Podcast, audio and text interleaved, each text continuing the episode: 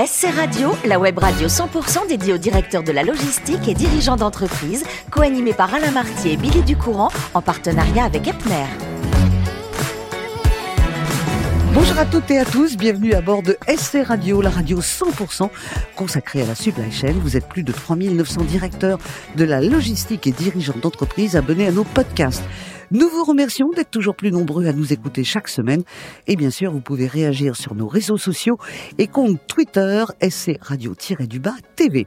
À mes côtés, pour co-animer cette émission, Muriel Glad. Bonjour Muriel. Bonjour Milly. Bienvenue, merci d'être là. Je rappelle que vous êtes directrice générale déléguée chez Epner et aujourd'hui, nous recevons Katia Statuto. Bonjour Katia. Bonjour Billy. Katia, vous avez euh, deux, pas deux postes, mais vous avez un poste et deux casquettes. Vous êtes responsable de la sécurité des systèmes d'information, mais également en charge de la supply chain de Carrefour. Katia, vous êtes née euh, au mois d'août le mois où il fait beau en Europe. Vous êtes née pourtant loin de chez nous, à Séoul, et vous avez été adoptée à l'âge de 7 mois. Vous êtes arrivée en France avec vos parents adoptifs dans une région qui est la vôtre finalement. Effectivement, j'ai grandi en Bretagne et je reste très attachée à ma Bretagne. Et vous dites, je suis 100% bretonne et française. Katia, qu'est-ce que vous avez fait après euh, votre bac? Vous êtes partie à l'université de Rennes? Tout à fait. Je suis rentrée à l'université de Rennes 1 où j'ai commencé par une licence d'informatique. Mhm. Et euh, à 20 ans, c'est pas forcément ce qu'on veut faire. Donc après ma licence, je suis rentrée dans le monde du travail. J'ai commencé à travailler dans les télécoms, donc euh, chez Orange, chez Alcatel. je, je suis passée chez Bouygues Télécom également. Et après cette petite expérience, j'ai repris les études pour passer un master sur Paris 6. Alors, avant de reprendre les études, vous avez été combien de temps dans la vie active? Je pense que j'ai dû faire euh, 3-4 ans dans la vie active. 3-4 ans. Donc vous dites à 20 ans, on est un peu jeune, à 23-24 ans, on a le courage de reprendre ses études? Euh, Je crois qu'on a, Oui. quand on est motivé, on, on a le courage et c'est quelque chose, je pense, qui est euh, enrichissant pour tout le monde. C'est euh, une petite coupure, prendre le temps de réfléchir de, à ce qu'on veut faire. Et puis, euh, de toute façon, à n'importe quel âge, on peut changer sa voie, on Mhm. peut euh, décider de se réorienter si on en a envie. Oui, mais c'est pas évident de reprendre les études quand on a déjà fait euh, quelques mois ou quelques années dans la vie active. Une fois tous vos diplômes, ça se termine par un master 2, réseau et sécurité. Euh, vous allez débuter dans une filiale de chèque déjeuner. Vous occupiez des aides sociales. Là, on est un petit peu loin de vos études, non? Alors oui et non parce que de toute façon j'ai toujours travaillé dans l'IT et effectivement pour moi c'était important de travailler sur quelque chose qui apporte de la valeur aux gens. Donc les aides sociales c'est quelque chose euh, sur lequel je me reconnaissais. J'étais sur les aides sociales à l'enfance, le fonds de solidarité logement et euh, en me levant le matin je sais que quelque part j'aide les gens et ça fait partie des, des valeurs qui me sont vraiment euh, très très importantes. D'accord. Alors, après, euh, vous êtes, vous allez devenir maman. Donc, vous avez besoin peut-être d'horaires un peu plus allégés, on va le dire comme ça. Et vous orientez vers les hôpitaux Nord-Essonne. Et quand euh, j'entends le mot hôpitaux Nord-Essonne, il y a tellement de boulot que je me dis, mais comment elle a pu trouver un travail plus allégé pour s'occuper de sa fille Alors c'était c'était un petit garçon et Ah, c'est un petit garçon, c'est vrai. garçon. Et euh, c'était plus allégé dans le sens où je n'avais plus de déplacement à faire. Ça ne veut pas dire qu'il y avait moins de travail, mais Donc, par C'était la proximité. c'était la proximité qui réellement euh, m'a permis de concilier ma vie de maman avec euh, mon, mon travail. Et là, vous étiez toujours dans un, j'allais dire, dans un univers social que vous Tout aimez, à parce fait. que c'est dans votre ADN. C'est exactement ça. Et Le puis- monde de la santé, c'est un univers auquel je reste très attachée. Mhm. Et puis un jour, euh, il y a une proposition qui arrive. Elle vient d'un gros groupe, c'est Carrefour. Euh, et vous y allez euh, finalement à reculons parce que vous dites le retail, ça me passionne pas. Le retail, effectivement, j'imaginais un monstre euh, des, horaires et euh, une machine, euh, je veux dire une machine de guerre quasiment, avec des, personnes qui sont finalement réduites à des robots et qui travaillent à la chaîne sans, réfléchir. Et je passe les entretiens chez Carrefour et je découvre un monde foncièrement humain. Ça a été une grosse découverte pour moi et je suis très très attachée à Carrefour désormais. Voilà, donc ça a été vraiment euh, une, une bonne initiative, même si vous y alliez au départ à reculons, ça a été très positif. c'est très positif. Euh, Je, je sais qu'on chez Carrefour, on fait toujours très attention euh, à son collaborateur et ça reste une de nos priorités. Voilà, l'humain, on l'a compris, hein, depuis que vous êtes toute petite, c'est très important. Muriel, je vous laisse avec Katia. Oui, Katia. Nous, on a suivi euh, évidemment la création récente de, de, de Brut Shop, qui est euh, une co-entreprise dédiée au, commerce social, hein, issue de la collaboration entre Carrefour et Brut. Euh, c'est un média en ligne français dédié principalement aux jeunes et diffusé sur les réseaux sociaux et sous forme de vidéos. ce partenariat monte à volonté de Carrefour, en l'occurrence de ce, de ce que je vois, de ce positionnement en leader sur le marché naissant du live shopping Alors, Carrefour, effectivement, a déjà organisé plusieurs live shopping. Le premier que nous avions euh, organisé, il me semble que ça devait être au niveau du Black Friday, où euh, on avait eu des, très très bons échos. On en a fait également au moment des jouets de Noël. On en a, on a, l'opération a été reproduite, reportée plusieurs fois, et c'est quelque chose effectivement sur lequel Carrefour s'engage. Euh, ça fait partie, à mon avis, des, des, habitudes futures du, consommateur de voir réellement le produit mis en valeur euh, lors de ces live shopping, et je pense que c'est une bonne chose que Carrefour se soit engagé sur cette voie. Et alors, quel impact sur la supply chain? Ça développe euh, en effet les, les, ventes et donc du coup les... Alors, sur, sur la supply chain, chez Carrefour, on a deux supply chains différentes. On a une supply chain B2B, celle dont je suis, dont, sur laquelle je travaille, et une supply chain B2C. Donc, euh, la différence, c'est que le B2B est plutôt réservé à la logistique entre les entrepôts et les magasins et le B2C est plutôt réservé à la logistique entre l'entrepôt directement et le consommateur sur toute la partie e-commerce. Là-dessus, j'ai pas trop de, de retour sur le, le, B2C.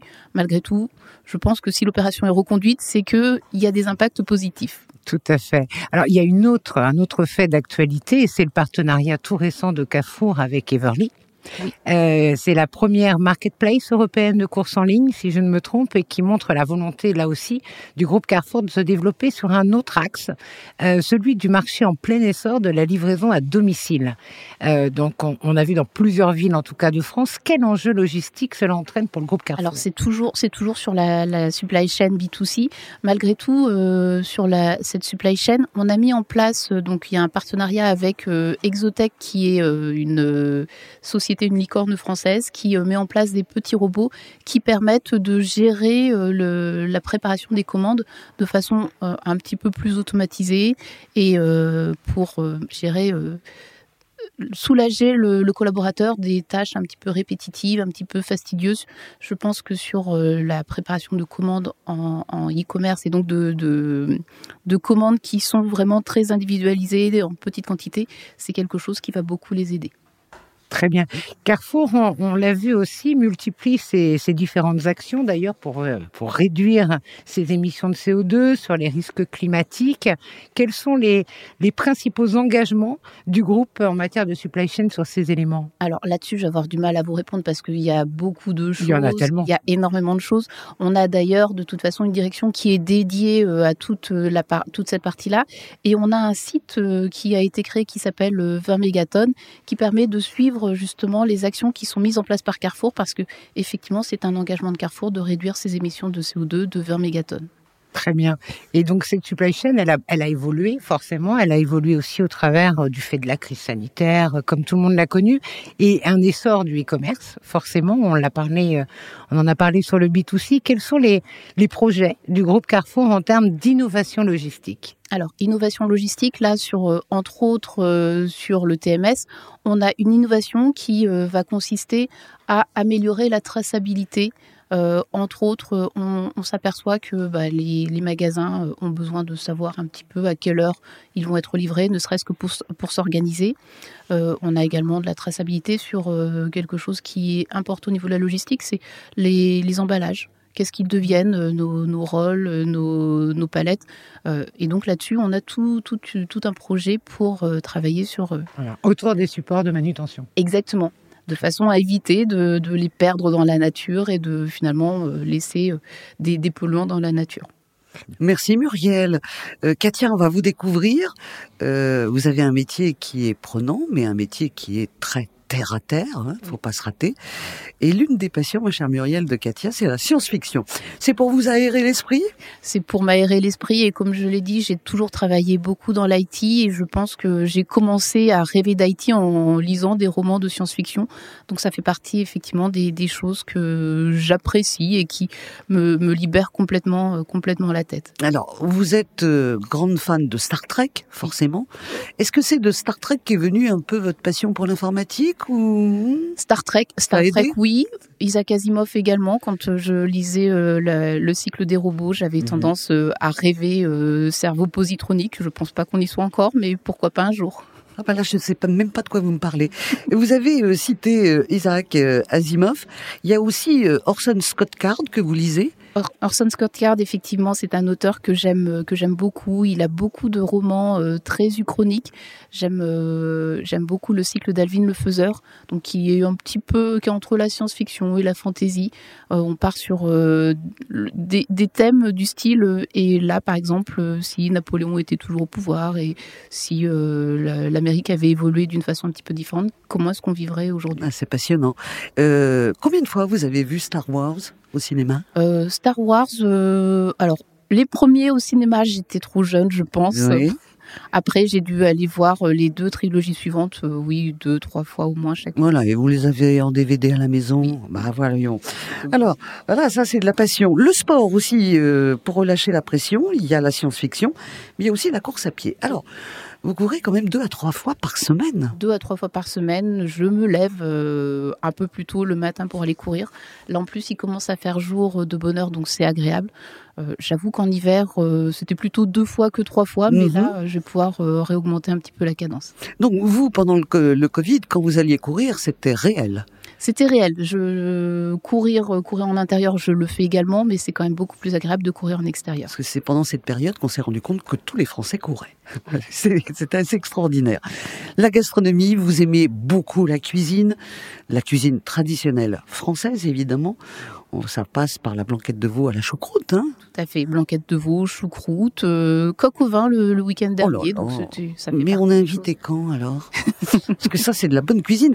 Qu'est-ce que vous aimez boire? Vous avez un faible pour certains vins? Euh, J'ai tendance à préférer le Bordeaux, c'est ça fait partie des, des vins que, que j'apprécie. En plus, il se trouve que mon directeur, euh, mon, mon CTO euh, vient de Bordeaux, donc Donc il vous a fait découvrir en plus quelques vins que vous ne connaissiez pas. Alors si on passe euh, nos week-ends avec Katia, on va très bien manger, on va faire un peu de sport. Elle va nous montrer, euh, je sais pas, euh, Star Wars ou un épisode de Star Trek, mais en plus on va chanter. Alors la musique elle est importante. Euh, vous avez joué du piano pendant huit ans. Là on est dans la musique classique. tout à fait. Et au niveau des concerts qui vous font vibrer, ce sont les Fesnos puisque vous êtes Bretonne. bretonne. Et alors attention, vous avez de grandes idoles. Et là, elles sont à l'opposé. On a d'un côté Prince, Oui. qui est un génie absolu, qui a créé des choses en musique, et de l'autre, on a l'idole. L'idole, c'est Johnny Hallyday. Alors, vous êtes assez jeune. Quel Johnny Hallyday vous aimez? Celui des années 60 J'ai Tout, tout, toute la carrière de John Hallyday, je, je crois que j'ai tout écouté et euh, c'est vrai que j'ai euh, peut-être, euh, alors je vais pas dire une période préférée parce que la période que j'aime le moins plutôt, c'est peut-être la période dans les années 70, mais auparavant la période euh, des années 60, la période yéyé, on, on a senti que c'est quelque chose qui qu'il avait bien pris euh, au moment où ça, ça a démarré. 70, c'est là où j'estime qu'il y a eu un petit creux. Pourtant, Et il a bien su, il a Ah bien oui. su se, se réinventer par la suite. 70, il y a quand même eu des merveilles. Hein. Euh, euh, 70, c'est Ma jolie Sarah, euh, écrit par euh, Philippe Labro. C'est euh, Elle m'oublie, c'est tous ces grands tubes. Et les dernières années de Johnny, avec cette voix exceptionnelle, où il était, à part allumer le feu, un peu moins rocker, vous appréciez aussi? J'app- J'apprécie également. Et euh, par exemple, quand j'entends Petite Marie, je pense que tout le monde a des frissons en entendant Ouais. cette chanson. Au mari, oui, si tu savais tout le qu'on Pardon, pas fait. Petite Marie, c'est Ça, c'est Oh Marie, Cabrel. C'est Cabrel, effectivement. Donc, euh, Johnny, euh, vous l'avez vu en concert? Euh, alors non, je ne l'ai pas vu en Oh. concert. j'aurais dû, j'aurais dû. Alors là, euh, ces 60 ans au Parc des Princes, c'était assez exceptionnel. Oui. Donc voilà, moi je pense que ça peut faire un très très bon week-end chez Katia. Tout à fait. Muriel, si en plus on parle un peu boulot, Oui, alors Fechnoz aussi, hein, en tant que bretonne, aussi. euh, je veux bien. Merci Katia, merci également à vous ma chère Muriel, fan de ce numéro de SC Radio. Retrouvez toute notre actualité sur nos comptes Twitter et LinkedIn. On se donne rendez-vous mercredi prochain à 14h précise pour accueillir une nouvelle émission. L'invité de la semaine de SC Radio, une production b2b radio.tv en partenariat avec Epner.